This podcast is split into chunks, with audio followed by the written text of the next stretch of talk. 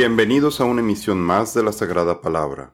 Gloria y alabanza para nuestro Señor Jesucristo. Mi nombre es Rafael Beltrán y el tema del día de hoy es la cronología de la crucifixión de Jesucristo, parte 3. En esta emisión veremos la serie de eventos que sucedieron durante la crucifixión, muerte y sepultura de Jesucristo. Hablaremos acerca de los dos diferentes días de reposo, Shabbats, que se observaron y el por qué es importante entender su distinción, la cual se ha perdido en algunas traducciones del griego. Miércoles 14 de Nisan, entre 9 de la mañana y 3 de la tarde, la crucifixión de Jesucristo. Para las 9 de la mañana, Jesucristo ya estaba crucificado y durante tres horas la gente y los sacerdotes se burlaron de él, inclusive los criminales que estaban siendo crucificados junto con él. Eran las nueve de la mañana cuando lo crucificaron. Con él crucificaron a dos revolucionarios, uno a su derecha y otro a su izquierda. La gente que pasaba por ahí gritaba insultos y movía la cabeza en forma burlona. Eh, pero mírate ahora, le gritaban. Dijiste que ibas a destruir el templo y a reconstruirlo en tres días. Marcos 15, 25, 27 y 29. Pero Jesús, con todo el amor que nos tiene, intercedió por los que lo insultaban, se burlaban y lo habían sentenciado falsamente a morir de la forma más deshonrosa y cruel en la cruz. Jesús dijo, Padre, perdónalos, porque no saben lo que hacen. Lucas 23, 34a. De forma milagrosa, uno de los criminales se arrepintió en la cruz y Jesús lo aceptó asegurándole que ese mismo día estaría con él en el paraíso. Nosotros merecemos morir por nuestros crímenes, pero este hombre no ha hecho nada malo. Luego dijo, Jesús, acuérdate de mí cuando vengas en tu reino.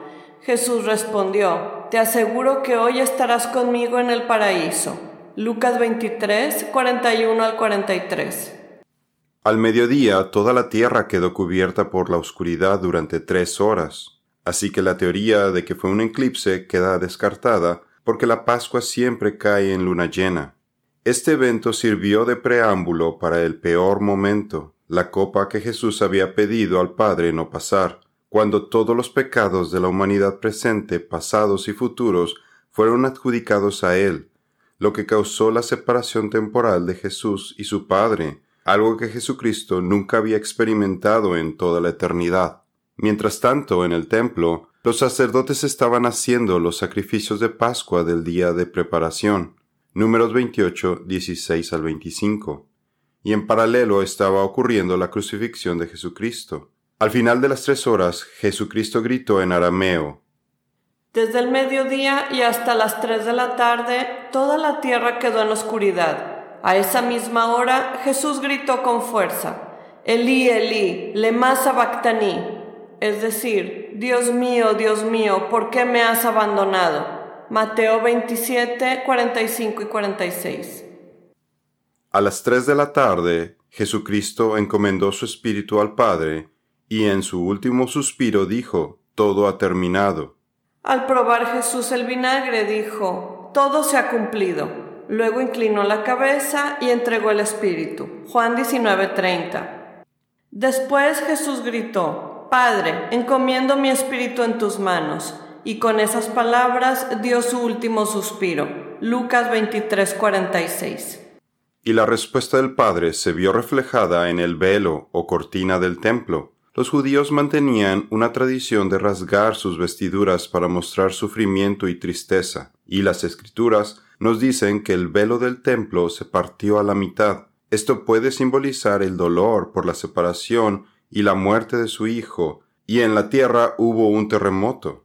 En ese momento el velo del templo se rasgó en dos, de arriba hacia abajo. La tierra tembló, las rocas se partieron. Mateo 27, 51. La rasgadura de la cortina del templo también es un símbolo de que ahora Jesús nos había abierto el acceso al lugar más sagrado. De nuevo podríamos tener comunión con Dios, la cual habíamos perdido desde la caída del hombre con el pecado de Adán y Eva. Pues por medio de Cristo, los unos y los otros podemos acercarnos al Padre por un mismo espíritu. Efesios 2.18. Jesús le contestó, Yo soy el camino, la verdad y la vida. Nadie puede ir al Padre si no es por medio de mí. Juan 14, 6. Jesús fue crucificado durante la Pascua como el Cordero de Dios que quita los pecados del mundo. Esto dio cumplimiento al primer festival del Señor, el Festival de la Pascua. Para más información puede ver nuestro artículo ¿Cuál es la relación entre Jesucristo y la Pascua judía? Parte 1. Miércoles 14 de Nisan entre las 3 de la tarde y 6 de la tarde, últimas horas de la Pascua, la sepultura de Cristo. Ahora llegamos al versículo que causa la controversia acerca de la crucifixión en viernes, en Marcos 15:42.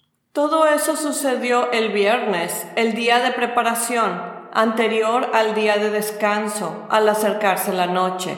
Marcos 15:42.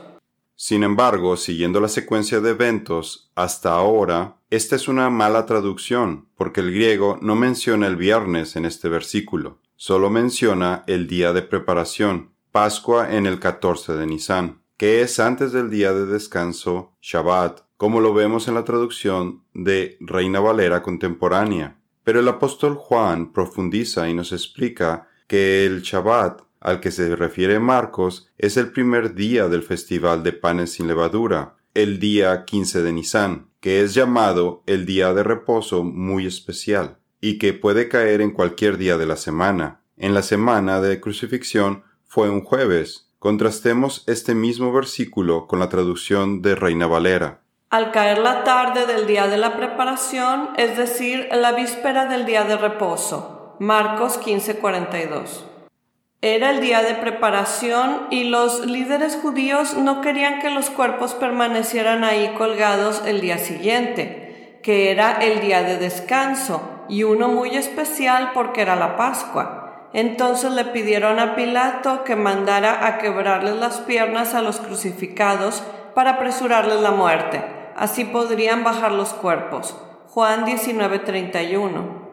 José de Arimatea y Nicodemo eran sacerdotes miembros del Concilio Supremo, y fueron quienes bajaron el cuerpo de Jesús de la cruz. Al hacer esto, ellos cumplieron el requerimiento de que solamente los sacerdotes eran los únicos autorizados para estar en contacto con el Cordero de Dios que fue sacrificado, mientras que los sacerdotes en el templo estaban entregando los corderos sacrificados a las familias para la cena de Pascua de esa misma noche.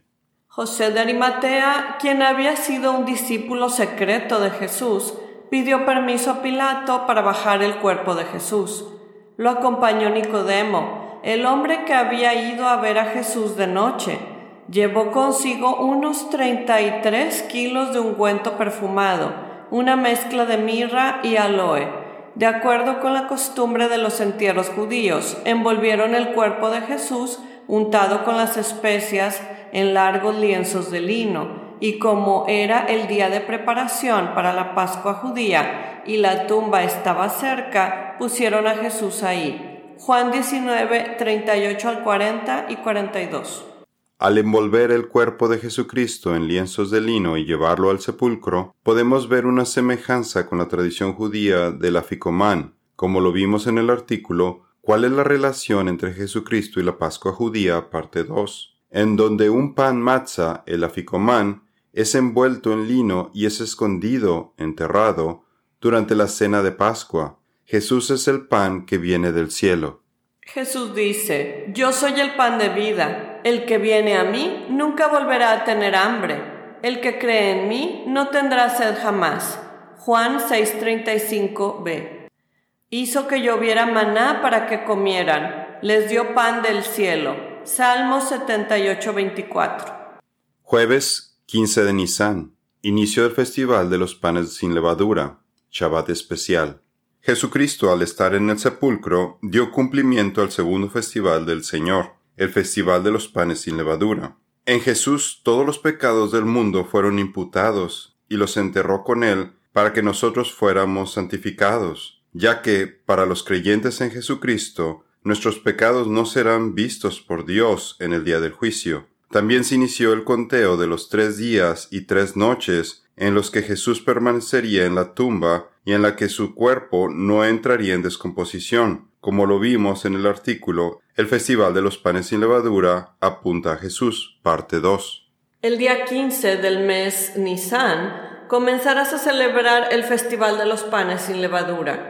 Este festival en honor al Señor continúa por siete días y durante ese tiempo tendrás que preparar el pan que comas sin levadura. El primer día del festival todo el pueblo dejará el trabajo habitual y celebrará un día oficial de Asamblea Santa. Levítico 23, 6 y 7.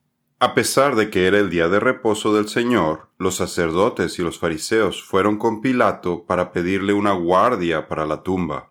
Al día siguiente, que era el día de descanso, los principales sacerdotes y los fariseos fueron a ver a Pilato. Le pedimos que selle la tumba hasta el tercer día eso impedirá que sus discípulos vayan y roben su cuerpo y luego le digan a todo el mundo que Él resucitó de los muertos. Pilato les respondió, tomen guardias y aseguren la tumba lo mejor que puedan. Entonces ellos sellaron la tumba y pusieron guardias para que la protegieran. Mateo 27, 62, 64 al 66. Así se cumplió la primer noche y día de Jesús en la tumba. Viernes 16 de Nisan, 6 de la tarde, segundo día del Festival de los Panes sin Levadura. Tan pronto el Shabbat especial pasó a la puesta del sol del jueves a las seis de la tarde, dando inicio al viernes, las mujeres inmediatamente fueron a comprar especias por la noche, ya que no se podían comprar o vender nada en el día de descanso. Cuando pasó el día de reposo, María Magdalena, María la madre de Jacobo y Salomé compraron especias aromáticas para ir a ungir el cuerpo de Jesús. Marcos 16.1. El siguiente versículo en el Evangelio de Lucas puede ubicarse en dos fechas. Primero, si lo ubicamos el miércoles antes del Shabbat, significa que las mujeres no compraron todas las especias que necesitaban ese día y tuvieron que comprar el viernes lo que les faltó. Y segundo, si situamos este versículo el viernes, da continuidad al relato de Marcos y muestra que este proceso debió haberles llevado todo el día porque para cuando tenían las especies listas, el Shabbat semanal ya estaba por empezar. Luego fueron a sus casas y prepararon especias y ungüentos para ungir el cuerpo de Jesús. Pero cuando terminaron, ya había comenzado el día de descanso, así que descansaron como ordena la ley. Lucas 23:56. Así se cumplió la segunda noche y día de Jesús en la tumba. En la siguiente emisión continuaremos con la cronología de la resurrección de Jesucristo y con la conclusión de este estudio. Esto es todo por el día de hoy. Los esperamos en nuestra siguiente misión. Que Dios los bendiga.